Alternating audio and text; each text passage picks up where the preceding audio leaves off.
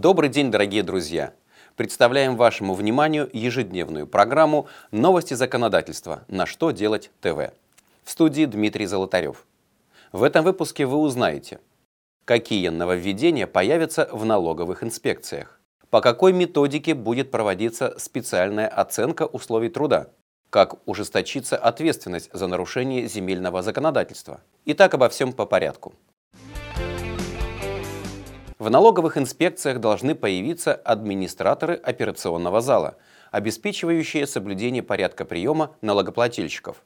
Соответствующий документ утвержден Федеральной налоговой службой.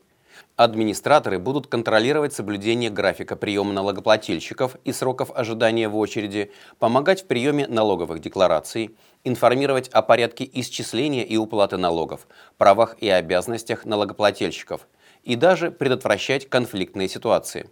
Руководителям УФНС по субъектам Российской Федерации поручено взять под личный контроль выполнение комплекса мер по повышению качества обслуживания налогоплательщиков и отчитаться о проделанной работе до 28 апреля 2014 года.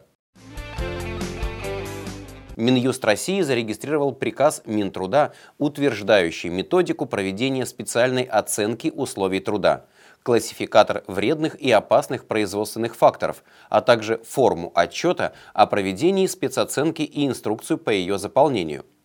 Новая методика, в частности, устанавливает обязательные требования к процедурам идентификации потенциально вредных или опасных производственных факторов, исследованием и измерением этих факторов, порядку оформления полученных результатов. Напомню, что процедура специальной оценки условий труда призванная заменить аттестацию рабочих мест, была введена с этого года федеральным законом от 28 декабря 2013 года за номером 426 ФЗ. Возможно, уже в ближайшее время штраф за самовольное занятие земли будет зависеть от кадастровой стоимости участка. Соответствующий законопроект о комплексном увеличении размеров административных штрафов за нарушение земельного законодательства находится на рассмотрении правительства России.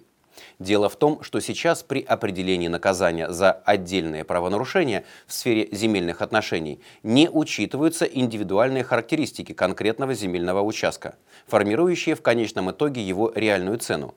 Законопроект должен ввести прямую зависимость размера штрафа от кадастровой стоимости участка.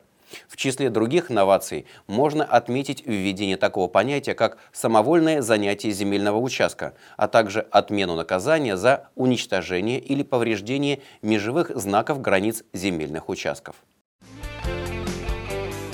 На этом у меня все. Задавайте ваши вопросы в комментариях к видео на сайте «Что делать ТВ». Я благодарю вас за внимание и до встречи завтра.